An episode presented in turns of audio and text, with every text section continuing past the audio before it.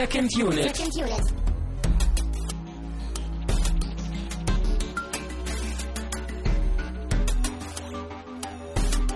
Herzlich willkommen zu Second Unit. Wie ihr gerade gehört habt, haben wir ein wunder wunderschönes neues Intro bekommen. Ich bin immer noch Christian Steiner und sage Hallo. Zu Tamino Mut. Genau. Wir haben ein Intro bekommen und zwar von der Formation, die sich nennt Abstract Crystal Alien und das sind Ragnar Thomsen und Nils Ulrich, die sollen hier erwähnt sein. Ja, vielen Dank an dieser Stelle. Ja, wir sind sehr begeistert davon und werden das ab jetzt immer benutzen als Einleitung in diese Sendung. Ja, das hat ja auf jeden Fall noch gefehlt. Ne? Ja, es fehlt noch einiges. Wir sind noch nicht komplett aufgestellt, aber wir. Es kommt immer was voran. dazu. ne? Genau. Stück genauso, für Stück. Genauso wie unsere äh, Facebook- und Twitter-Accounts, die wir mittlerweile haben. Facebook.com slash secondunit in einem Wort ausgeschrieben. Und auf Twitter sind wir auch zu finden unter at second-unit und second wird geschrieben 2nd. Weil alle anderen Accounts waren schon weg. Oh. Deswegen müssen wir das halt ein wenig nummeriert quasi machen. Aber Ist ja eigentlich auch schöner, würde ich sagen. ja, ist vor allen Dingen kürzer und findet sich sowieso alles auf der Seite bei uns, wo ihr auch diesen Podcast findet und die auch ein wenig verhübschert wurde in den letzten Tagen und Wochen und noch ein wenig was? verhübschert. Du hast schon richtig gehört. Okay. Und äh, in den nächsten Tagen und Wochen wird da auch noch ein bisschen mehr passieren. Ja, Wir- ja. es ist alles noch so eine große Baustelle. Eine Operation am offenen Herzen, wie ich immer so schön sage. Sehr schön. ja. Aber es geht voran und das ist die Hauptsache. Gut. Es geht Ja. auch mit dieser Sendung voran. Richtig. Wir fangen mit den Getränken mal wieder an. Und da hast heute du endlich mal wieder was mitgebracht. Richtig, denn es geht um Dirty Harry, den wir geguckt haben. Und auch wenn ich weiß, dass du keinen Kaffee magst, passt das eigentlich thematisch sehr gut zum Film. Ja, deswegen bin ich auch bereit, jetzt dieses merkwürdige Getränk hier auszuprobieren. Ja, und zwar gibt es Starbucks Discoveries. Seattle Latte in der Geschmacksrichtung. Das ist so ein äh, Kaffee-Ding aus dem Kühlregal, was man so im. Oh, wir müssen das noch schütteln. So Was? Bevor du das aufmachst, musst du schütteln. Das steht hier an der Seite. Shake well. Okay. Also, das ist halt irgendwie so ein Kaffeegesöff mit Ja, mit- Strohhalm und aus dem Kühlregal und Ja, also es scheint ja auch hauptsächlich Milch zu sein, wenn ich das richtig sehe hier. ja. Also ich bin mal Sogar mit gespannt. Strohhalm und der ist sogar grün und das finde ich alles ein wenig befremdlich, aber was wir hier nicht alles tun. Und dieser Deckel soll wahrscheinlich gleich wieder drauf, ne? Ja, du musst das hier oben einmal abziehen. Ich krieg mal sieht den aus, Strohhalm raus. Ah, das doch. sieht aus wie Kakao. Das riecht wie Kaffee. Und schmeckt nach nichts. Du musst nur ein bisschen aufpassen, das süfft hier irgendwie alles. Wenn wir Ja. das jetzt noch in Videoform machen würden, dann wäre es perfekt. Mm, das sieht ja lecker aus. Ich sag ja, wie Oder so. Kakao. Kaffee halt. Aha. Gar nicht so einfach, ohne zu kleckern. Ja, das dauert ganz schön lange hier. Ja. So, jetzt diesen. Boah, das riecht wirklich nach Kaffee. So, Deckel wieder drauf. Also ich weiß echt nicht, wann ich zum letzten Mal. Kaffee probiert habe. Kaffee geht immer, aber in kalt ist das irgendwie merkwürdig. Ja, ich bin leider leider nicht so der Kaffee-Fan. Also ich glaube, seit zehn Jahren oder so habe ich es auch nicht nochmal versucht. naja. Äh, Zum Wohl. Wohl. Nicht zu sehr kippen. sonst ja, aber der Strohhalm ist gleich weg, oder? ja, Wenn das gehört so. Der geht da fast komplett rein. So, Kaffee mit Strohhalm. Ja, Prösterchen. äh, Prost. Schmeckt echt wie Kakao. Deswegen mag ich es auch. Sehr schokoladig. Es ist nur so eine ganz leichte Kaffeenote, ne? Also selbst für mich erträglich. Und sehr süß. Ja. Aber ich mag es, hätte ich nicht gedacht. Also, Am schönsten wäre es, wenn dieser kleine Kaffeegeschmack noch weg wäre. naja, ich bin ein bisschen Ja. enttäuscht. Ich dachte echt, dass es mehr Kaffee als Kakao ist. Aber komm, bei 75% Milch, da. Ja, das habe ich ja nicht gesehen, als ich es gekauft habe. aber steht vorne drauf. Wo? Da steht klein hinten drauf. ja gut, okay, Ja, aber, Zutaten, da habe ich da nicht aber du hättest es sehen können, bevor du es kaufst. Ja, ja, ja. Naja, aber wir müssen ja irgendwas Polizeitypisches heute trinken. Genau. Und Donuts haben wir nicht da. Und die kann man auch schlecht trinken. Also wenn ich den Strohhalm loslasse, ist er weg, mein Freund. Wie machst du das? Ich packe ihn so ein bisschen hier angeschrägt da rein. Ich hab's dir Er ist gesagt. wirklich weg. Oh, jetzt muss ich da so draus trinken. Geht ja wahrscheinlich auch. Ja, du kannst den Deckel abmachen und dann geht das. Noch nie haben wir ein Getränk so lange und so intensiv besprochen. Ich bin auch immer noch irgendwie verwirrt davon. Dass es dir so gut schmeckt, ne? Naja, aber irgendwie auch, ist das irgendwie sowas, also wann, wann kauft man sowas? Ist das zum Wachwerden morgens irgendwie, wenn man keine Zeit hat, sich einen Kaffee zu machen? Oder, oder ist das einfach nur so aus geschmacklichen Gründen jetzt mit Kaffee? Hm, Beides. Also ich finde, dadurch, dass ich mittlerweile morgens selten Zeit habe, mir einen Kaffee zu machen, würde sich das anbieten. Aber ich will meinen Kaffee nicht kalt trinken und so wie er jetzt ist, schmeckt er mir halt nicht, weil das ist zu süß und zu viel Milch und zu viel Kakao und ich weiß nicht, wofür man das hat. Also das ist halt, glaube ich, so, so Hipster Deluxe, weil Starbucks ist eh schon Hipster und dann so für die richtig coolen Kinder, die Ja. Ja. Oder für mich vielleicht, für Leute, die sagen wollen, ich habe letztens einen Kaffee getrunken. ist quasi der Alkopop unter Ja, den der Kaffee- Kaffeepop. Der Kaffeepop, ja. Aber gut. Ähm, Ja. Dann Kommen wir zum Film. kommen wir Äh, zum Film, richtig. Erzähl erstmal ein bisschen was über den Film und dann werde ich kurz äh, auf diese Vorlesung eingehen, die wir besucht haben. Oder es zumindest Genau, versuchen. hatten wir letzte Woche schon angekündigt. Ja. Ja, ich habe Dirty Harry ausgesucht für uns. Den Film kannte ich auch schon, habe ich, glaube ich, zweimal schon gesehen, plus heute. Und ja, der Film stammt aus dem Jahre 1971, ist von John Siegel, einem Regisseur, der heute in- Vergessenheit geraten ist, wie ich gehört habe bei der Vorlesung. Das stimmt auf jeden Fall, weil ich kenne ihn eigentlich nur aus Dirty Harry und aus einem anderen Film noch, nämlich aus äh, Escape from Alcatraz. Kennst du den? Ist auch mit Clint Eastwood. Äh, ich glaube davon gehört zu haben. Heißt er auf Deutsch gesprengte Ketten? Oder Nee, das ist ein anderer Film. Okay. Der heißt auf Deutsch einfach Flucht aus Alcatraz oder so. Mhm. Da geht's halt einfach, ja, wie, wie der Titel schon sagt, ne, um halt ein paar Gefangene, die halt flüchten. Ist auch so eine wahre Geschichte. Aber gefällt mir ganz gut. Ist eine schöne Location einfach, dieses ähm, Gefängnis. Ne. Ja. Ja, also wie ich schon gesagt habe, Dirty Harry, ne, also mit Clint Eastwood natürlich in der Hauptrolle. Die meisten Leute werden es wissen. Und der Film ist natürlich auch ein ziemlicher Meilenstein des Genres und hat auch viele Filme später beeinflusst. Also alle möglichen Filme halt wie, wie Lethal Weapon und diese ganzen äh, Buddy-Cop-Filme so ein bisschen. Und wie du gesagt hast, die nackte Kanone, die sich äh, ein paar Szenen daraus Ja, ja. geborgt hat. so ein paar nette Anspielungen hat man da auch gefunden. Und ähm, er war der, der Film war auch nur der erste Teil einer fünfteiligen Reihe. Ich kenne aber nur den ersten. Ähm, ich habe aber auch gehört, dass die anderen vier nicht unbedingt so doll sein sollen. Ich weiß halt noch, dass der vierte von Clint Eastwood äh, selber directed wurde. Und dass aus dem Film halt auch dieses berühmte Zitat mit Make My Day kommt, was ja viele kennen. Und ich, ich habe auch echt wieder vergessen gehabt heute, dass es nicht in dem ersten Film vorkam. Ich habe die ganze Zeit immer geschaut, wann kommt es denn? Aber es war nicht da. Naja. Ja, und wie war es denn mit deinem Vorverständnis? Du kanntest den Film nicht, oder? Ich muss kurz ergänzen, der Kaffee schmeckt mir doch immer besser. Aber das war mal. Das kommt, wir mehr langsam so mehr in diese äh, Kopf-Region hier Ja, vordringen. ja, ne? Das genau. ist die Atmosphäre, glaube ich. Ähm, mein Vorverständnis von dem Film war exakt null. Also ich wusste gar nichts von dem Film. Ich habe sogar zu meiner Schande äh, den irgendwie so ein bisschen, weil Eastwood mit Easy Rider irgendwie so in einen Topf gedanklich geschmissen. Und von Easy Rider weiß ich auch nichts. Außer, dass er auf einem Motorrad sitzt. So. Aber der ist doch nicht mit Clint Eastwood, oder? Easy Rider ist nicht mit Clint Eastwood? Also, wenn ich mich jetzt nicht sehr täusche, dann ist der mit Dennis Hopper und Jack Nicholson. Alles, was jünger ist als 1999 2000, als Film, ja, ja. Äh, ja, ist nicht so mein Gebiet, wie man vielleicht merkt. Aber Aber vielleicht täusche dazu. ich mich jetzt auch, ich weiß es jetzt auch gerade gar nicht. Ähm, aber das ist das Schöne, wir machen ja kein Fact-Checking im Podcast, deswegen. Eben, sondern wir glänzen mit. Unwissenheit. Exakt, Mut zur Lücke ist das Stichwort. Ähm, ja, mein Vorverständnis war nahezu null. Ich wusste, dass der Film schon ein paar Jahre auf dem Buckel hat, dass er älter ist als ich, das wusste ich auch. Aber ähm, nö, viel wusste ich sonst eigentlich nicht. Aber du Deswegen, wusstest doch bestimmt, dass er so einen Kultstatus hat, oder? Ja, das ja. Also immerhin, der, das der, ist ja der Name als solches, als Kultfilm, das war mir schon ein Begriff. Na gut, dann brauchen wir dir ja der nicht zu Status des. Films. Aber äh, ja, ich habe so ein paar Lücken, was Filme angeht.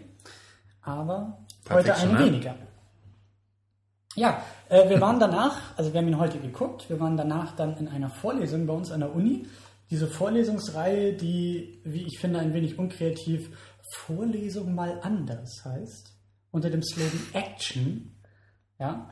Ähm, es geht halt darum, dass alle zwei Wochen dort an der Uni, ich denke mal, das sind eher so Nachwuchswissenschaftler, ähm, Vorlesungen äh, im Rahmen von 45 Minuten halten, die sich halt, also im Rahmen von Actionfilmen, die sich halt immer einzelne Schauspieler in Actionfilm oder Filmreihen halt rauspicken und irgendwie versuchen in 45 Minuten halt irgendwie das ein bisschen einzusortieren. Du hast die erste Vorlesung schon gesehen, das war zum Thema äh, Rambo. Ja, First Blood heißt er. Genau. Ja.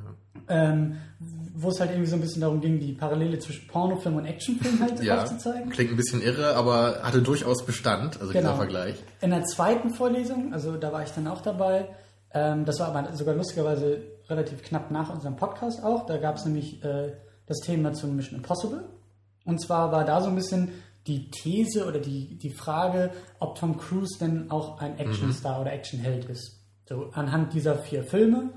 Ähm, und das hat mir eigentlich auch ganz gut gefallen. Und eben diese Woche ging es halt eben um Dirty Harry, um Clint Eastwood. Auch so ein bisschen äh, die anderen Teile auch mit reingenommen.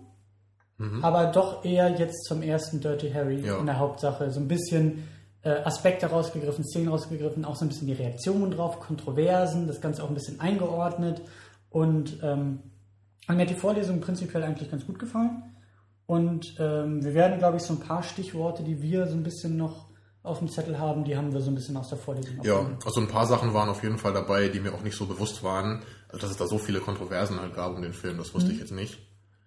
Also ich fand die Vorlesung auch auf jeden Fall ganz gut. War unterhaltsam und informativ, obwohl die anderen beiden vielleicht noch ein bisschen stärker waren. Ja. Aber dann noch ein bisschen Input zu kriegen von außen ist ja nicht schlecht. Genau, in zwei Wochen geht es irgendwie zu Casino Royale. Mhm. Da ja. werden wir auch dabei sein, hoffe ich. Ja, den könnte ich eigentlich auch sehr gut mal wieder gucken, auch im Rahmen dieses Podcasts. Aber noch steht er nicht auf der Liste. Wir haben so viel vor. Die. Watchlist wird immer größer und wir können kaum was abarbeiten. Ja.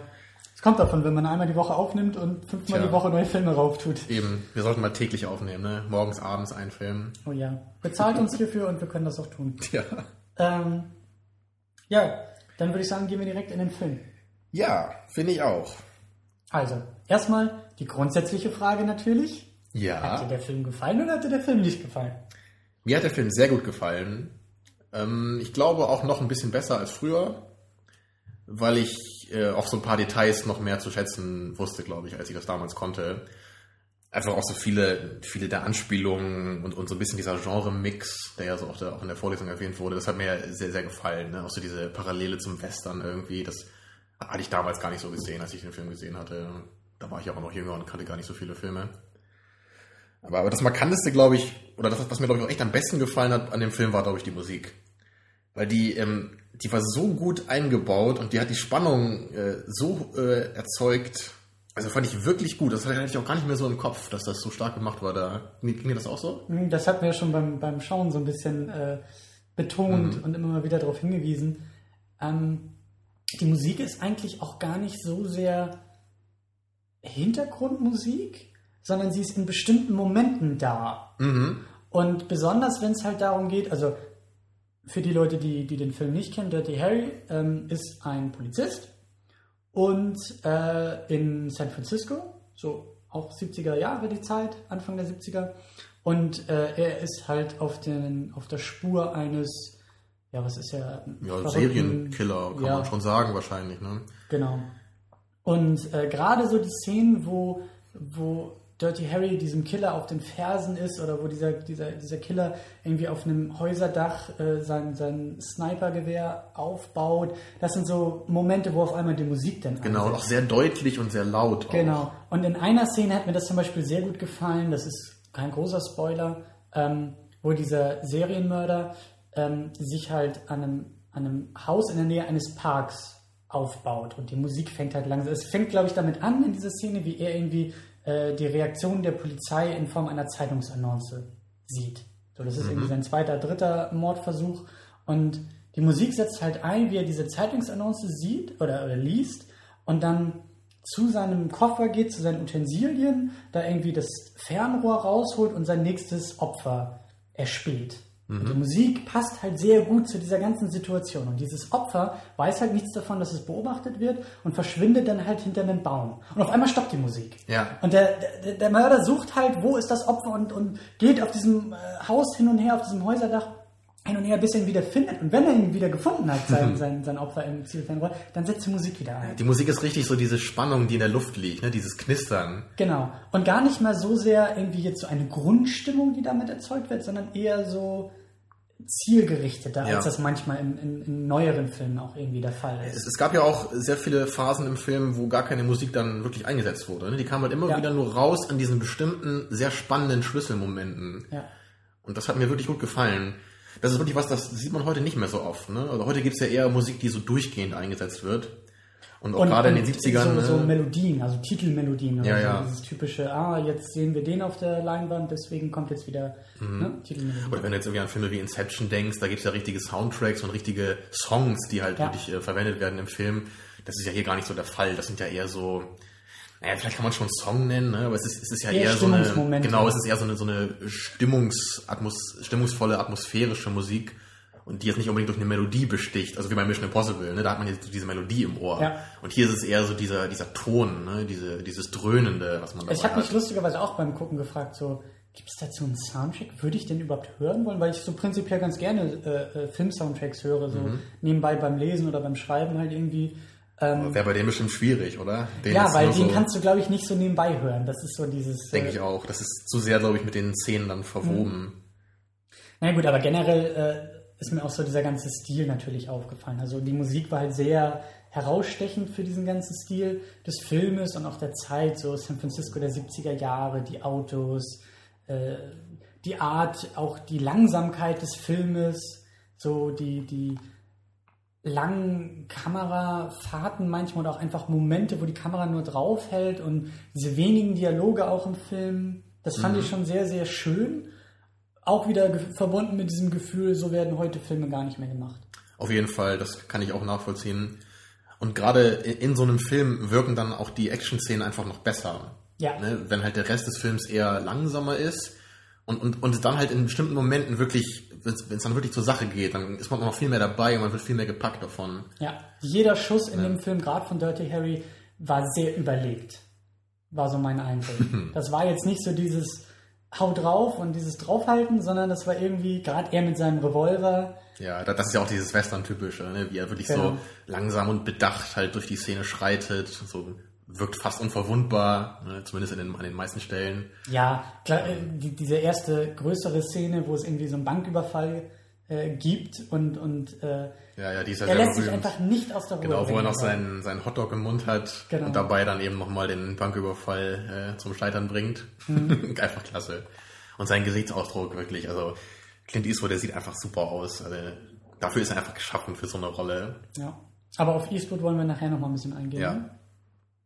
Ja.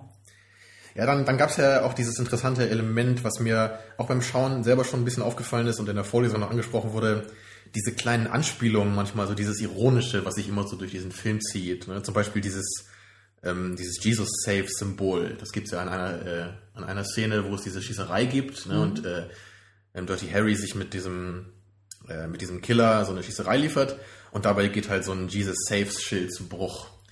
Das fand ich schon, das war ja schon so ein richtiges Augenzwinkern irgendwie und äh, das hat mir sehr gut gefallen, weil das ja auch so ein bisschen diese, diese ganze Thematik von dem Film äh, auch wiedergibt, ne? So dieses, diese Kontroverse zwischen, ja, so zwischen Selbstjustiz und Gehorsam gegenüber dem Gesetz, so ein bisschen, ne? Oder? Ja, wobei ich das Religiöse nicht so, also die Symbolik ist mir auch durch die Vorlesung dann auch mal ein bisschen aufgefallen, weil er das ja auch ein bisschen äh, erwähnt hatte.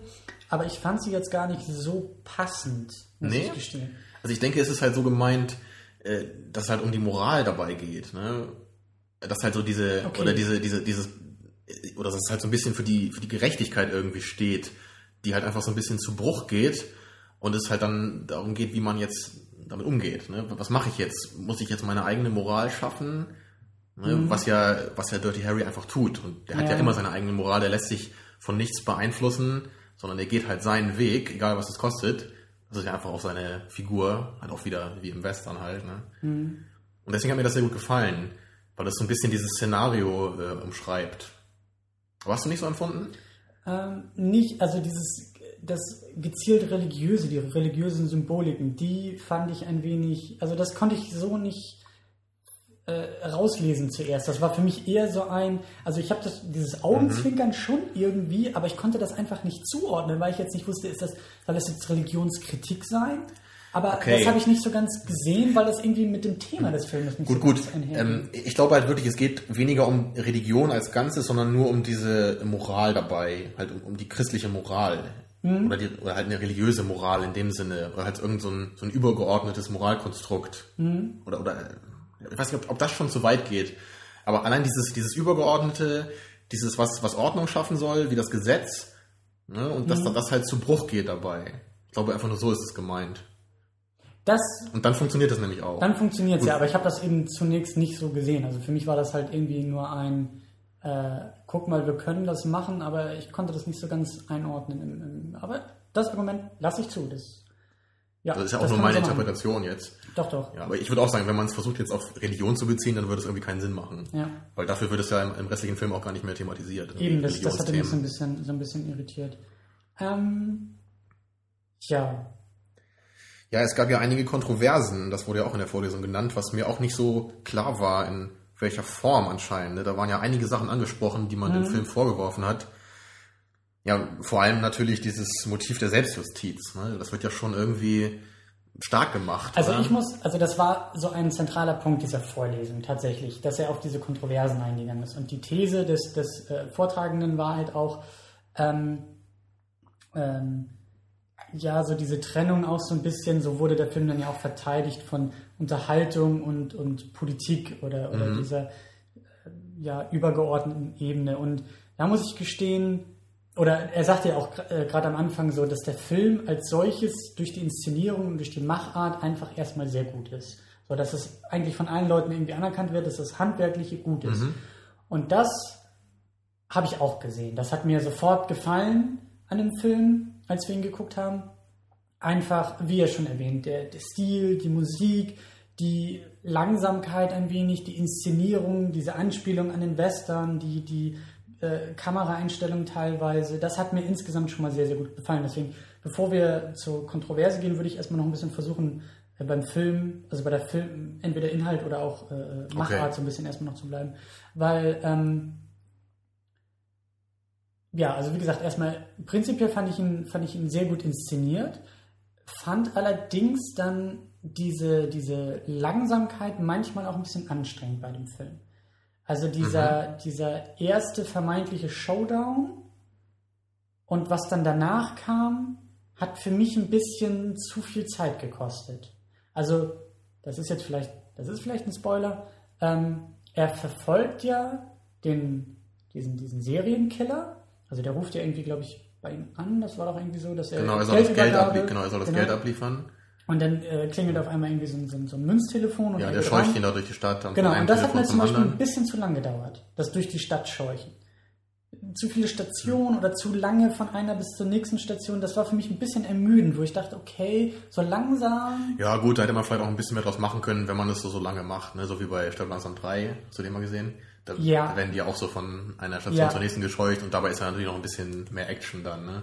Ja, ich weiß jetzt nicht, ob mehr Action, aber einfach ein bisschen mehr, mehr Zügigkeit. Also das, was ja, ja. mir in anderen also Stellen entweder das, ne, oder halt, wenn man, ich meinte nur, wenn man das halt so lange machen möchte, dann sollte man vielleicht ein bisschen mehr dann passieren lassen in dieser Zeit, ja, um genau. das zu rechtfertigen. Genau, also ja, diese, oder halt kürzer. Die erwähnte Langsamkeit des Filmes hat da nicht so gut funktioniert für mich. Da hätte es ein bisschen zügiger mhm. oder ein bisschen mehr, ein bisschen mehr Wumms so. Und ähm, ja, also das, das ist so mein Hauptkritikpunkt, dass ich dann phasenweise ein bisschen einen Durchhänger hatte, wo ich dachte, oh, kann jetzt schon ein bisschen zügiger gehen. Und mein zweiter Kritikpunkt ist eigentlich ähm, der Bösewicht, also dieser Killer. Ja, der ja. hat dir nicht gefallen? Ähm, ich fand es ein wenig mh, hm, nicht enttäuschend, aber. Das war dir zu platt.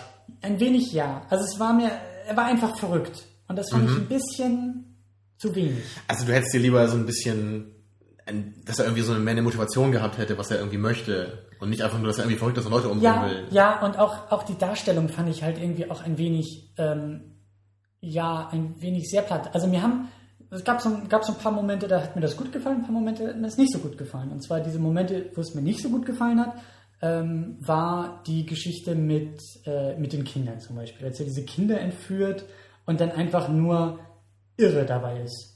So, er entführt einen Schulbus mit Kindern und die Kinder sollen erstmal Lieder singen und äh, um sie dann irgendwie zu beschäftigen und irgendwann dreht er dann so durch, dass er ein Kind zusammenschlägt und irgendwie sagt, ich werde euch und eure Eltern umbringen und jetzt singen wir das Lied weiter.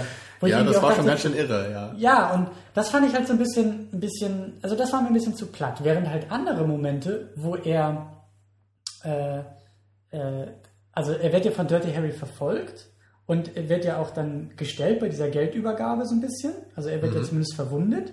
Und äh, äh, Dirty Harry hat dann ja Probleme quasi mit dem, mit dem Gesetz, mit seinen Vorgesetzten, äh, die ihm da das Leben schwer machen und der Typ kommt halt dadurch davon. Ja. So, und danach wird er von Dirty Harry noch verfolgt, kriegt das mit und lässt sich halt zusammenschlagen gegen Geld, um äh, das Dirty Harry in die Schuhe zu schieben. Und das fand ich wiederum sehr, sehr cool, weil das wieder sehr, sehr gewitzt und sehr schlau war. Ja. So. Das, Das hat mich ich auch sehr, sehr überrascht, weil, da weiß ich noch damals, dachte ich so, wow, was ist das denn für eine Idee? Jetzt hätte ich gar nicht so erwartet, dass man, dass Ja. man da sowas äh, äh, einwirft in sonst so einen relativ einfach gestrickten Film. Eigentlich, dass, dass diese ganze Kontroverse überhaupt am Ende aufging äh, mit diesem, äh, ich, ich muss jetzt irgendwie, also ich, ich habe Probleme, weil ich nicht richtig vorgegangen bin, so ne, nach der Dienstvorschrift. Also, dass halt diese Themen überhaupt da ver, äh, verwendet werden, das Ja. hat mich, mich total überrascht. Ich dachte, das wäre jetzt einfach so ein, da kommt jetzt so ein Finale mit knallhart Action und dann ist der Film vorbei. Hab Genau. ich damals gedacht. Ne? Genau. Das hat mich halt auch erstmal überrascht, aber Aber ich finde es schon gut, dass man das gemacht hat. So. Ich, das Ja, gibt dem aber- Film aber- noch ein bisschen mehr. Genau, aber, aber diese, dieser Teil, so ein bisschen des, des Schurken, hat mir gut gefallen, dieser Aspekt, dieser, dieser Charakter. Dass er, So sich, bisschen dass er sich selber verletzen will, um halt Dirty Harry noch zu schaden damit. Genau, das war so ein bisschen dieses Pläne schmieden. So, ich, Genau, ich oder er überleg geht jetzt, so ein bisschen vorgehe. selber gegen das System vor. Genau, und das, Das stimmt, In, das- in das- anderen Aspekten ja, war es ja. halt eher platt, so ich habe meine Waffe dabei und richte die auf jemanden und lauf davon und da ist kein Plan dahinter. So. Ja, da, ist der Joker so in, in Batman schon noch ein bisschen besser äh, so. Es muss ja nicht Ausgedacht, immer, ne? es muss ja nicht immer auch so Ja, perfide sein. Aber, der fällt einem mal gleich zuerst ein dann, ne? Ja. Aber der, das stimmt halt, weil der ist halt, er hat halt einfach eine Idee dahinter, so dieses verkörperte Chaos, was er sein will, dieses Gegenstück zu Batman. Ne? Ja. Das hat hier nicht so ganz funktioniert, weil er halt, das stimmt schon, weil er halt nur verrückt war. Er ist halt trotzdem irgendwie ein Gegenstück zu Dirty Harry, weil der ja ganz, ganz strikt ist und seine Moral hat und der andere halt überhaupt nicht und letztendlich alles tut, was er will. Ja, aber da gebe ich dir schon recht in gewisser Weise. Das hätte man noch ein bisschen besser irgendwie konzipieren können. Hm? Also es ist mir trotzdem nicht unbedingt negativ aufgefallen. Also, es funktioniert ja schon, ne? Klar, es ist jetzt Da wäre halt noch ein bisschen Luft nach oben gewesen. Genau, es ist jetzt einfach nicht so neu oder kreativ oder was auch immer. Mir ist, was, was mir jetzt noch einfällt, diese, diese Szene, diese Geldübergabe, fand ich halt auch sehr, sehr schön, wie sich beide Figuren so ein bisschen gespiegelt haben in diese Szene, weil beide verletzt und quasi am Boden angekommen waren und so ein bisschen dadurch in Parallele gesetzt wurden. So, und das kam, glaube ich, auch ein bisschen in der Vorlesung mal so zum Ausdruck, so, dass beide Figuren eigentlich gar nicht sich so sehr voneinander unterscheiden. Also beide äh, mögen quasi das Töten als solches. Ja, in dieser Hinsicht. Und ne? Dirty Harry halt auf der Seite des Gesetzes mehr oder weniger oder zumindest auf der Seite der Moral irgendwo. Und äh, der Schurke halt natürlich nur als Bösewicht, nur äh, durch die Lust am Töten, ohne ein, ein Natürlich sind sie schon so sehr weit auseinander, aber es gibt halt so ein paar Aspekte, wo sie sich dann irgendwie doch äh, nicht so sehr unterscheiden. Ne? ja. Hätte man vielleicht auch mehr draus machen können. Ja. Ne? Stimmt schon. Aber ich denke mal auch, dass das wahrscheinlich nicht so das Hauptaugenmerk des Films einfach sein sollte. Ne? Und das, dass es einfach nur so, so ein kleines Gimmick war, was man so dazugepackt hat. Ja, was ich dem Film jetzt auch nicht irgendwie großartig ankreide, weil der Film dafür andere Stärken hat. Zum Beispiel, und wir waren ja schon beim Joker, ich fand es sehr, sehr schön, äh, wie im Laufe des Films immer mal wieder ähm, auf den Namen Dirty Harry angespielt wurde. Ähnlich wie beim, ich musste wirklich an den Joker denken, der ja immer wieder eine neue Geschichte erzählt, wie er diese Narben bekommen hat. Und Dirty Harry in verschiedenen Situationen erzählt oder angedeutet wird, warum er diesen Namen Ja, hat. genau. Weil er die schmutzigen Jobs annimmt oder äh, Ja, einmal steht er ja auf so einer Mülltonne, weil er glaubt, da so einen Verdächtigen zu beobachten und dann wird er von so ein paar Typen in der Gasse verprügelt, weil sie ihn für einen Spanner halten. Genau. Ja, und danach meint sein Kollege, ach, deswegen nennen sie dich Dirty Harry. So, ja. Genau das. Und das fand ich halt sehr, sehr schön, dass es immer mal wieder thematisiert wurde, ohne dann sich für eine, so wie beim Joker, sich für eine Variante zu entscheiden, sondern im Endeffekt jeder Teil irgendwie Genau, irgendwo. so ein bisschen stimmt. stimmen die nämlich alle. Ja. Das ist, das ist ja schön, wenn man auf diese Weise dann was über den Protagonisten erfährt. Ne, dass, dass sich das so, so im Laufe des Films immer mehr so entwirrt. Ja, auf jeden Fall eine schöne Sache. Ja. Habe ich mir auch aufgeschrieben. Und auch dieser, dieser, äh, äh, da kommen wir jetzt so langsam in die Kontroversen oder willst du noch ein bisschen beim, beim Inhalt bleiben? Nee, nee, da können wir schon hin. Ähm, und zwar eine Kontroverse war ja so ein bisschen äh, aus der Vorlesung ähm, heraus so dieser Vorwurf des Rassismus so ein bisschen an Dirty Mhm. Harry. Wobei diese Szene ja, um die es hauptsächlich ging, so äh, von wegen, äh, dass Dirty Harry alle möglichen Randgruppen hassen würde. So, oder Ja, genau. Und dann kriegt er seinen neuen Partner und der ist halt so ein Mexikaner und dann meint er, ja, hast du mich jetzt auch so? Und sagt er irgendwie sowas, ja, dich besonders, aber mit so einem Augenzwinkern. Mit so einem ungefähr, Augenzwinkern, Ne? ja, genau. Und das, das hat für mich, also ich habe da jetzt nicht so sehr den Rassismus drin gesehen durch dieses Augenzwinkern und gerade irgendwie, also für mich war die Szene halt sehr deutlich auch, ich glaube, dieser, dieser, sein Vorgesetzter sagt das ja irgendwie so, zählt ja irgendwie auf, wen er alles hasst. Und das ging halt eher so in die Richtung, ach so, er hasst einfach die komplette Menschheit. Eben, ah, ja. so, okay, er hasst alles und jeden. Habe ich ehrlich gesagt auch nicht so empfunden. Das, das war mir ganz neu, als er das in der Vorlesung gesagt hatte. Also es war mir überhaupt nicht aufgefallen im Film, da auch irgendwie rassistisch jetzt was reinzulesen. Also das schien mir dann auch so, wenn man da irgendwie was finden will, dann findest du es in jedem zweiten Film irgendwelche Äußerungen, die man so und so verstehen kann, wenn man es denn möchte. Fand ich auch sehr gut in dieser Vorlesung, dass er ja auch gesagt hat, ähm, es gibt irgendwie die Anzeichen dafür, aber auch die Anzeichen dagegen. Also man kann irgendwie so gut wie jede Kontroverse oder jeden Kritikpunkt irgendwie widerlegen als auch belegen in einem, in einem Film. So anhand dieser Szene oder dieser Szene. Und ähm, deswegen ist mir das zum Beispiel jetzt auch nicht so sehr aufgefallen. Das ist ja genauso mit der Selbstjustiz, die ich ja eben schon angesprochen hatte. Weil das ist ja irgendwie, ist ja klar, Dirty Harry, der macht halt einfach Selbstjustiz am Ende. Ne? Und der stellt sich halt über das Gesetz und glaubt an seine Moral. Äh, Aber ich meine, das kannst du dann irgendwie auch in jedem Western irgendwie wiederfinden. Kannst du auch immer sagen, Mensch, was ist das denn für ein Schund? So, guck dir das nicht an. Also, ich meine, ich finde halt nicht, dass, dass diese moralische Komponente so einen großen Stellenwert hat in dem Film, dass das Fand so ein Problem würde. Also natürlich ist es drin, man kann es schon als pro Selbstjustiz deuten, aber ich weiß einfach nicht, ob da das ein Problem ist dann. Das muss ja nicht jeder Film quasi die perfekte Aussage haben am Ende. Das ist ja, das ist halt so ein, so ein Cop-Thriller. Ja, und für mich war das jetzt auch, also für mich hat der Film jetzt auch nicht bewusst irgendwie diese Themen angesprochen. Also sie sind mitgeschwungen, aber jetzt nicht in Form einer, einer definitiven politischen Aussage Eben. oder einer Position, Ja, oder halt irgendwie in, zu so eine sagen, Glorifizierung. Gar, Genau, ne? oder, oder halt irgendwie jetzt ein definitives Statement in Richtung äh, Gesetzgebung oder die Polizei oder der Staat als solches ist irgendwie zu abzulehnen, weil die Justiz im Einzelnen oder so. Das habe ich da jetzt auch gar nicht so sehr drin Nee. gesehen. Das ging als eher da wirklich für mich um die Figur Dirty Harry, die einfach ja irgendwie so eine Mischung aus tatsächlich cooler Actionheld oder cooler, cooler Einzelgänger so ist und ja, irgendwie so dieses typische äh, äh, Cop-Ding, was irgendwie auch dabei mitschwingt einfach. Also natürlich, wir- also das wurde ja auch in der Vorlesung gesagt, so es, es, es ist ja irgendwie auch Unterhaltung und ähm, also auch aufgrund dieses Kultstatus irgendwie hätte ich das, hätte mich das, glaube ich, eher gewundert, wenn es tatsächlich irgendwie so eine Ambivalenz in dem Film gegeben hätte bezüglich dieser Sache, anstatt dieses klare Schwarz-Weiß-Malerei so ein bisschen irgendwie. Oder Ja, dieses das, das hatte doch, da hatte er doch auch Don Siegel kurz zitiert, der ja auch meinte, ich mache hier in erster Linie einen Film, ich will damit unterhalten und äh, hat nicht so gesagt, ich will möglichst viel Geld nehmen hier, äh, verdienen, das ist mein, mein Ziel bei dem Film erstmal. Also dass es dann also möglichst vielen Leuten gefällt, so ungefähr. Ja, also ich habe da auch so ein bisschen das Gefühl gehabt, dass man da wahrscheinlich so ein bisschen viel so äh, drin gesehen hatte. Wahrscheinlich dann auch, weil der Film halt so, so schnell so populär wurde und dann guckt man ja vielleicht nochmal genau hin, was das denn eigentlich so ist. Ne? Und wenn der Film vielleicht gar nicht so berühmt geworden wäre, hätte man gesagt, ja, egal, so ungefähr. Ne? Also kann ich mir schon vorstellen, dass es deswegen eher so ein bisschen hochsterilisiert wurde. Weil, also, ich kann da einfach keine große Problematik drin sehen in dem Film. Also stimmt schon, die Ansätze sind irgendwie da, aber deswegen jetzt irgendwie zu meinen, dass der Film irgendwie, weiß nicht, irgendwie äh, komische Botschaften ver verbreiten würde, so, das sehe ich nicht. Das habe ich, hab ich auch nicht gesehen. Und da hatten wir ja auch mal schon öfter so drüber gesprochen, jetzt nicht im Podcast, aber so.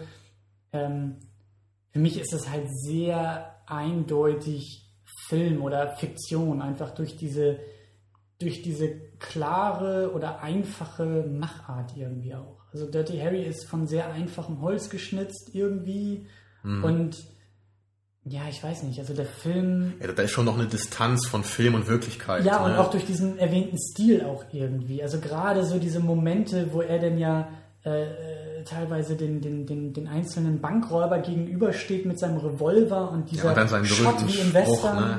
Ja. Ja, do you feel lucky, Punk?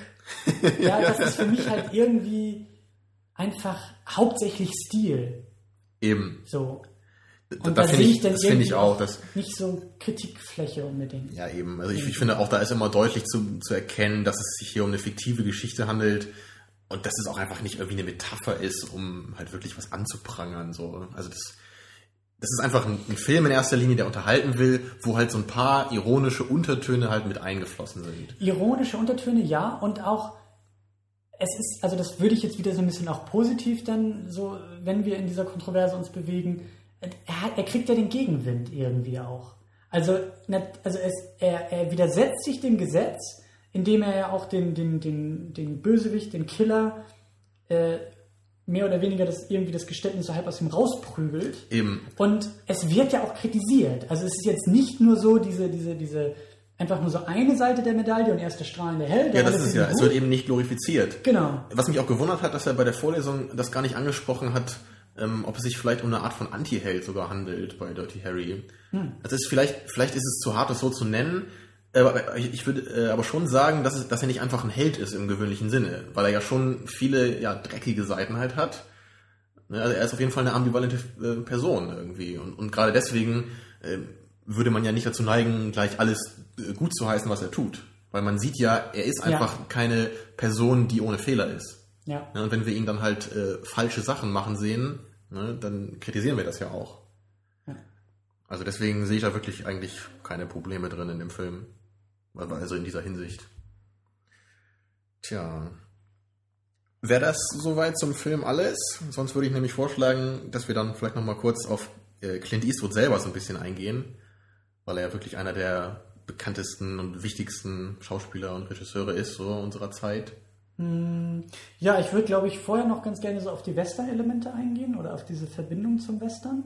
Oder sollen wir das danach oder dabei machen? Das können wir eigentlich auch dabei machen. Clint Ich meine, Eastwood Clint ist ja Eastwood- quasi der Westernheld ne, in erster Ja. Instanz.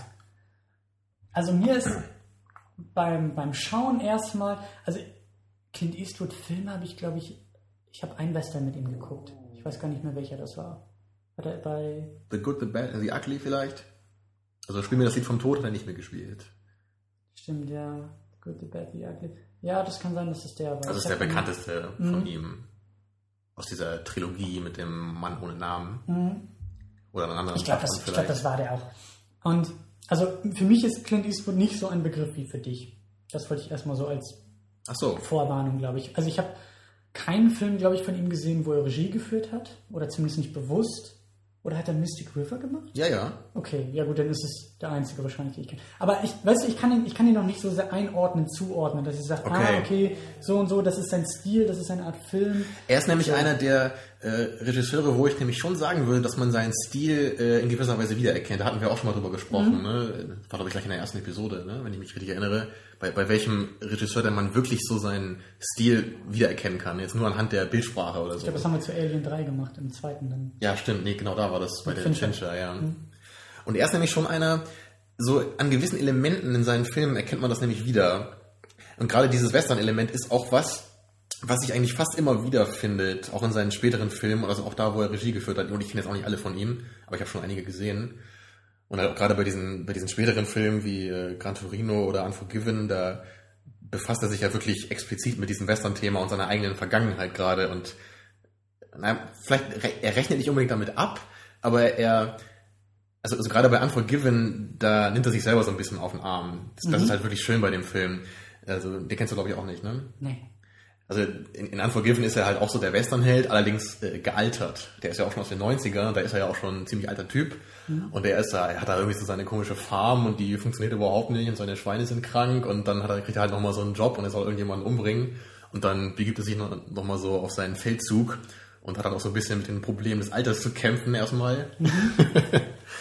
Und das ist, ist schon, schon ganz nett gemacht. Also ich glaube, am Anfang fällt er irgendwie vom Pferd sogar oder so, weil er gar nicht mehr richtig reiten kann. so.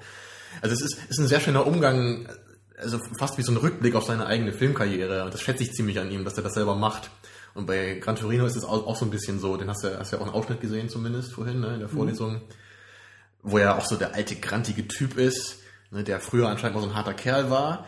Also diesen Charakter spielt er ja, was ja quasi wirklich so diese Verbindung von all seinen Charakteren irgendwie ist. Mhm. Ne, und dann jetzt im Alter ist er halt irgendwie so ein bisschen verbockt und muss dann irgendwie lernen, doch mal so einen Schritt zurückzugehen irgendwie und sich ein bisschen zu öffnen, auch für andere Sachen. Also finde ich super schön, sowas dann echt äh, im Alter nochmal zu machen. Deswegen schätze ich ihn einfach auch so sehr als Persönlichkeit. Ne, weil er hat halt diese Vergangenheit, er ist halt irgendwie diese Ikone in diesem Genre, was ja ein ziemlich bescheuertes Genre ist, auch wenn man es halt gerne schaut.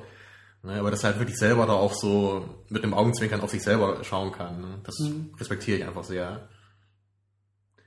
Ja, und, mhm. und hier bei Dirty Harry, ähm, das wurde in der Vorlesung ja auch erwähnt, dass da gewisse Selbstzitate aus Western wieder vorkommen. Ach, also ja. diese, diese äh, schon die erwähnte Szene halt, wo er dann sich immer wieder den, dem äh, Täter gegenüberstellt mit seinem Revolver und diesen, diese One-Liner raushaut und auch der Shot. Genau, so, einmal hat er irgendwie auch, auch, John Wayne oder so zitiert, glaube ich, ne? Ja, War genau. auch was übernommen. Genau.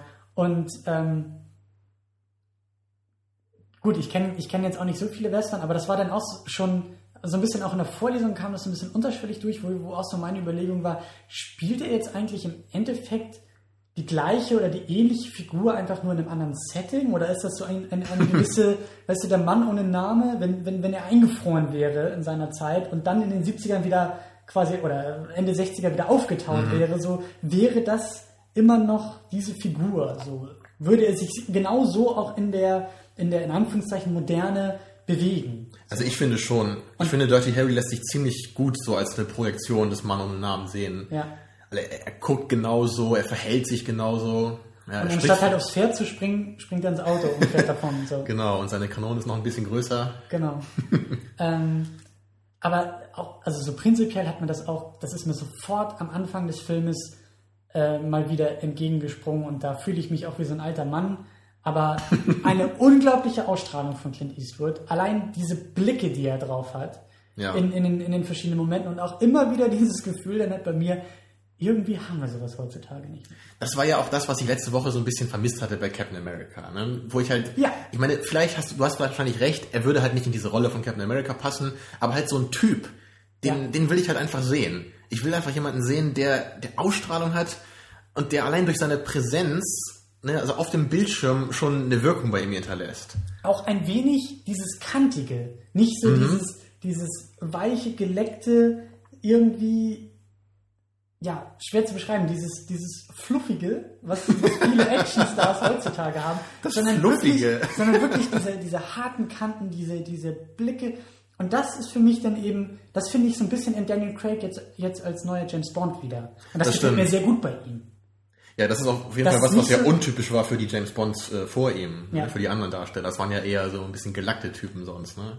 Ja, aber auch also gerade, Pierce, gerade Pierce, Brosnan halt. Ja, ne? Pierce Brosnan hat für mich auch, also äh, da war schon ein bisschen zu viel wahrscheinlich in dieser andere. Da war schon ja. Connery, der hatte noch mehr Stil. Ja, der hatte schon noch Charakter und noch irgendwie diese Ausstrahlung. Der war nicht einfach nur dieser Charmeur, also der war noch ein bisschen was dahinter zumindest. Genau. Ne? Bei Pierce Brosnan war es nur so, pff, ei, ei. Ja, deswegen wollten sie wahrscheinlich auch sehr stark damit brechen und haben dann halt wirklich diesen krassen Schritt äh, zu Daniel Craig gemacht, ne? wirklich so einen ganz anderen Typen jetzt zu nehmen. Ja, und das gefällt mir eigentlich sehr, sehr gut. Und da, das hat mich dann auch wieder so ein bisschen, ich meine, die Inszenierung bei Dirty Harry hat, hat so ein bisschen Wehmut manchmal in mir ausgelöst, so dieses, wie du ja auch gesagt hast, beim Gucken, der Film ist schon 40 Jahre alt und die Frage, ob wir irgendwann mal wieder so ein bisschen dahin kommen. Und dann hatte ich ja auch mhm. zu dir gesagt, dass vielleicht sowas wie Drive so ein bisschen in die Richtung geht. Ja, es versucht so ein bisschen mehr, wieder, wieder ein bisschen mehr mit Optik zu arbeiten, ein paar innovative Sachen zu machen. Und auch diese Langsamkeit, die Ruhe sich zu lassen. Eben, mal weg von diesem hektischen Cut, Cut, Cut, was wir ja so oft sehen heute. Und auch gerade in Sachen Action ja wirklich mal so wieder zu versuchen, auf andere Weise Spannung zu erzeugen als durch Hektik. Ja, und ich glaube, das würde auch unglaublich gut generell und heute auch noch in Filmen funktionieren. Das hat mir so gut bei Dirty Harry gefallen, so diese, dieser Banküberfall. Und auf einmal bricht halt wirklich alles in sich zusammen und, und, genau, die Musik natürlich Scheiße dazu. geht los sozusagen und, und Dirty Harry ist immer noch der Ruhepol, der langsam aus seinem, aus, aus dieser Hotdog-Bude rauskommt, zwei mhm. gezielte Schüsse ansetzt, das Auto, was auf ihn zufährt, mit einem Schuss äh, äh außer Gefecht setzt. Weißt du, es, es, das Auto überschlägt sich zwar so ein bisschen, aber er ist nicht aus der Ruhe zu bringen. Er kaut seinen Hotdog noch weiter. Er merkt, oh, ich wurde hier angeschossen im Bein. Ja, muss ich vielleicht ein bisschen langsamer machen. Weißt du, das gefällt mir sehr, sehr gut. Ja. Er ist immer so völlig Herr der Lage. Genau. Und, und diese Coolness und dieses Kantige, dieses Markante irgendwie, was so aus der Zeit noch, noch so ein bisschen kommt, das hat mir echt sehr, sehr gut gefallen. Und da, Ja. das, das meine ich so ein bisschen wehmütig. Irgendwie wünsche ich mir sowas heute auch mal wieder. Deswegen bin ich eigentlich auf, auf Gran Torino zum Beispiel gespannt, weil der ist ja, der ist ja erst vier Jahre alt. Mhm. So, und eigentlich, ich meine, es ist sogar Clint Eastwood, der da die Hauptrolle auch spielt. Also, äh, Ja, also auf jeden Fall Million Dollar Baby müssen wir auch mal gucken. Also da, da spielt er ja auch, auch so einen Typen wieder, auch mit seiner weichen Seite. Das kann er halt sehr gut verbinden. Und er ist ja auch wirklich auch ein guter Schauspieler. Er ist ja nicht einfach nur jemand, der nur gut gucken kann. Also er kann ja auch wirklich einen Charakter spielen. Auch wenn die Charaktere vielleicht immer so ein bisschen ähnlich sind, die er spielt. Ne? Es ist trotzdem nicht, er ist kein Typ wie Arnold Schwarzenegger, der halt nicht schauspielern kann. Ne? ja. Ja, also.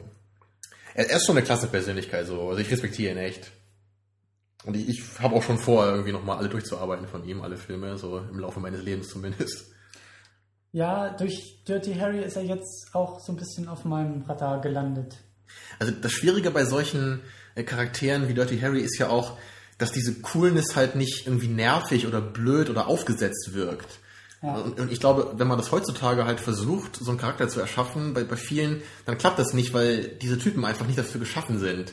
Weil Clint Eastwood, den nimmt man halt diese Coolness halt sofort ab. Genau wie Bruce Willis auch.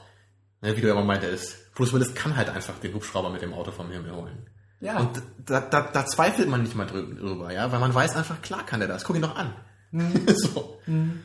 Ja, und, und so jemanden, das haben wir schon mal gesagt, der müsste einfach mal wieder kommen heutzutage. Wirklich so ein frischer Actionheld, der so dieses Kaliber hat von den alten großen. Ja. Tja, ja. Die Hoffnung stirbt zuletzt. Ja. Gerade mit, mit Drive, der ja, glaube ich, auch erst aus dem letzten Jahr ist oder so. Das geht so ein bisschen in die Richtung, ne? Auf jeden Fall war es so ein neuer Ansatz da auch, auch gerade mit dem Actionheld, ne? Obwohl er ja auch nicht so der Typ ist, der jetzt so der, der Harte ist irgendwie. Es passt Naja. auch zu der Situation, dieses Weiche. Klar, an er ist ja auch eher so, so beides, ne? Ja. Irgendwie eher so der weiche Typ, aber wenn es zur Sache geht, dann geht's zur Sache. Vielleicht, vielleicht liegt es auch, oder ist die halbe Miete wirklich die Inszenierung. So. Klar, du brauchst den markanten Typen, du brauchst irgendwie schon die Persönlichkeit, aber selbst wenn du die nicht hast, kannst du, glaube ich, durch die Inszenierung, so wie bei Drive, eine Menge wieder rausholen. Und das Ja. beides fehlt halt einfach heutzutage in Actionfilmen. Ja, das stimmt. Das, ähm, es ist ja auch jetzt nicht verkehrt oder man muss es ja nicht irgendwie. Ich will jetzt nicht zu sehr wie alter Mann klingen, der sagen, oh, früher waren Filme besser, weil da gab es doch keine Computer oder so. äh, das stimmt nur zum Teil, weil der von dir sehr hochgeschätzte Matrix Reloaded hat ja wirklich auch mit seinen Effekten, zumindest damals, sehr gut punkten können. So. Ja. Die Action war halt sehr brachial und sehr gewaltig und, und, und so ein bisschen äh, dieses Transformers-Ding halt, es passiert so viel ähm, und ich finde, das hat zum Teil auch seine Berechtigung. Aber mir fehlt halt manchmal ein bisschen die Alternative dazu. Und da ist dann halt sowas wie Mhm. Ja, Drive. ja. Vielleicht sind, vielleicht brauchen wir einfach die richtigen Empfehlungen. Wir, wir sind, beschmeißen uns gerne mit Zeug, äh, so, wenn jemand weiß, was, was wir da gucken sollten. Ja, also in. Sachen ruhigere, aber trotzdem sehr intensive Action. ne? Das suchen wir halt immer. Ja, ne? Nicht Trans Transformers, sondern eher sowas wie Drive. Aber ich glaube schon, dass es das einfach nicht so viel gibt. Deswegen war Drive ja auch so ein großer Erfolg bei vielen Leuten, die sich ein bisschen für Filme dass es mal wieder ne? das auf die Tagesordnung geholt hat. Ja, das ist ein bisschen was, was Altes äh, wieder hervorgeholt hat und gleichzeitig auch revolutioniert hat wieder. Naja. Ja, hoffentlich wird das als Beispiel genommen in Hollywood und wir sehen noch so ein bisschen mehr davon in den nächsten Jahren. Tja. Wäre, wäre zu wünschen, ne? Tja, ja. Ja, was meinst du? Dann sind wir soweit durch, oder? Ja, die, die übliche Frage am Ende, wem würdest du den Film empfehlen? Hm. Also zur, allgeme zur filmischen Allgemeinbildung würde ich auch sagen, gehört dazu. Sollte Ja. man kennen. Auf jeden Fall. Den muss man einmal gesehen haben. Ja. Sagen wir ziemlich oft bei den meisten Filmen hier, ne, die wir so schauen. Aber ist ja einfach auch Abgesehen von wahr. Captain America und Alien. Ja, den sollte am besten niemand gesehen haben. Nein, Quatsch. Ja, ansonsten, also der Action-Fan wird schon auf seine Kosten kommen. Wobei der ja auch, äh, wurde ja auch in der Vorlesung gesagt, ja gar nicht so sehr Actionfilm als solches ist, sondern Action-Aspekte hat und mehr Ja. auch Polizei und Krimi und Thriller und das hat mir auch Mhm. sehr gut gefallen, so ein bisschen diese Mischung. Ja, das Auch macht das ihn auch ein bisschen besonders halt. Ne? Ja, also ich würde schon sagen, man, man sollte schon harte Kerle mögen. So, und man sollte das nicht bescheuert finden, was ich durchaus verstehen kann, wenn manche Leute das so empfinden. Immer so, ja, du bist halt der super tolle Kerl hier, ja, so, was soll's, was soll ich damit anfangen? Ja. Ist irgendwie unrealistisch, kann ich nicht gebrauchen. Also wenn man, wenn man sowas, wenn man das eher so sieht, dann würde ich eher sagen, wahrscheinlich eher nix. Aber ich würde auch sagen, durch die Inszenierung hat er auch diesen Kultstatus und auch diesen Empfehlungsstatus irgendwie, dass man sagt, selbst wenn du vielleicht mit dem Inhalt nicht viel anfangen Ja, stimmt. kannst, Allein auf filmischer Ebene, an. da ist halt wieder schon eine Menge sehr gut gemacht worden, was halt dann wieder schon eine Daseinsberechtigung irgendwie gibt. Ja, Ja, aber dann halt eher mit Vorsicht zu genießen, ne, wenn man nur danach Ausschau hält. ja.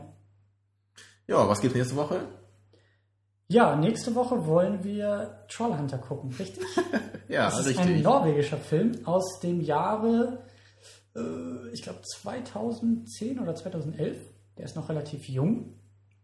Äh, ich weiß gar nicht, wie der bei mir so auf den Radar gekommen ist, aber irgendwie war er auf einmal da, weil der so ein bisschen, so in den Trailern und die Prämisse sieht so ein bisschen aus wie Blair Witch Project irgendwie, so dieses Found-Footage-Handkamera. Und irgendwie- Cloverfield auch so in ja, Richtung, so eine, ne? so eine Expeditionsgruppe, die halt irgendwie in Norwegen da unterwegs ist, so in den Wäldern und halt auf der Suche nach Trollen ist. Und diese Trolle irgendwie äh, 30 Meter groß da durch die Wälder stampfen. Und ich bin halt auch gespannt, ob, gerade weil der aus Norwegen kommt und die Fallhöhe bei dieser Prämisse halt relativ hoch Ja, ist. also das kann auf jeden Fall ein richtiger Flop werden, würde ich sagen. Das kann- Aber vielleicht funktioniert er auch relativ gut. Wer Genau, weiß. das kann absoluter Mist sein, dass man sagt, okay, so, so ein bisschen auch, mir hat es eigentlich, mir hat Cloverfield ja ganz gut gefallen, aber was ich da auch an Kritik ja eben auch zulassen würde, so dieses, ja, das Monster ist irgendwie so selten. Komm, Meisterwerk ist es nicht so, ne? Aber Nein. es ist ein netter Film für das, was er ist. Ja.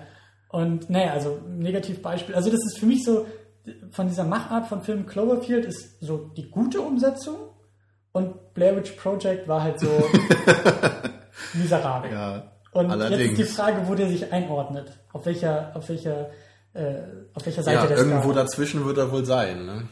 Ja, und es ist halt mal ein norwegischer Film. Ich weiß nicht, ob jetzt irgendwie das norwegische Kino irgendwie da durchkommt oder ob der eher Hollywood äh, gerecht gemacht wurde, um möglichst erfolgreich zu sein und auch wie die Effekte aussehen, weil im Trailer schon so ein bisschen was angedeutet wurde, so, dass es halt eben nicht nur Blair Witch Project ist und man sich alles irgendwie einbilden muss. Genau, also man wird schon die Trolle zu Gesicht bekommen. Das haben wir ja gesehen im Trailer. Ja. Tja, also ich denke nicht, dass das ein wirklich klasse Film wird, ne? Du wahrscheinlich Also, auch nicht. Aber glaub, ich, bin bereit, mich überraschen zu lassen. Ich glaube, meine Erwartungen sind ein wenig positiver jetzt schon als deine. Ich glaube, du bist skeptischer als ich. ja, ich weiß nicht. Also ich hoffe halt, dass es amüsanter Trash wird. So, das glaube das Und das halt. glaube ich eben nicht. Ich glaube, dass das, dass das durchaus ein. dass das schon amüsant wird, aber halt nicht, weil es Trash ist, sondern weil es cool ist irgendwie. Ich glaube an die Coolheit dieser Prämisse. Ja, dann gehen wir gleich eine Runde Trolle jagen. Ja, ich. ich ja, ich Ja, wir können halt nur spekulieren bis jetzt. Ja, aber, aber nächste, nächste Woche, Woche- wissen wir es dann. Ja. Genau, nächste Woche schauen wir den. Ähm, ja, gibt sonst noch irgendwas zu sagen? Wie erwähnt, Twitter, Facebook, facebook.com slash secondunit und, Und auch 2 Feedback. ND unterstrich Unit. auf Feedback ist wie immer gewünscht. Ja, Kommentare und per E-Mail sind wir auch erreichbar an secondunitpodcast, zusammengeschrieben at googlemail.com. Super. Ja, also Feedback und so immer her damit. Ja. Dann war's das für diese Woche. Mach's gut. Genau, bis nächste Woche. Tschüss.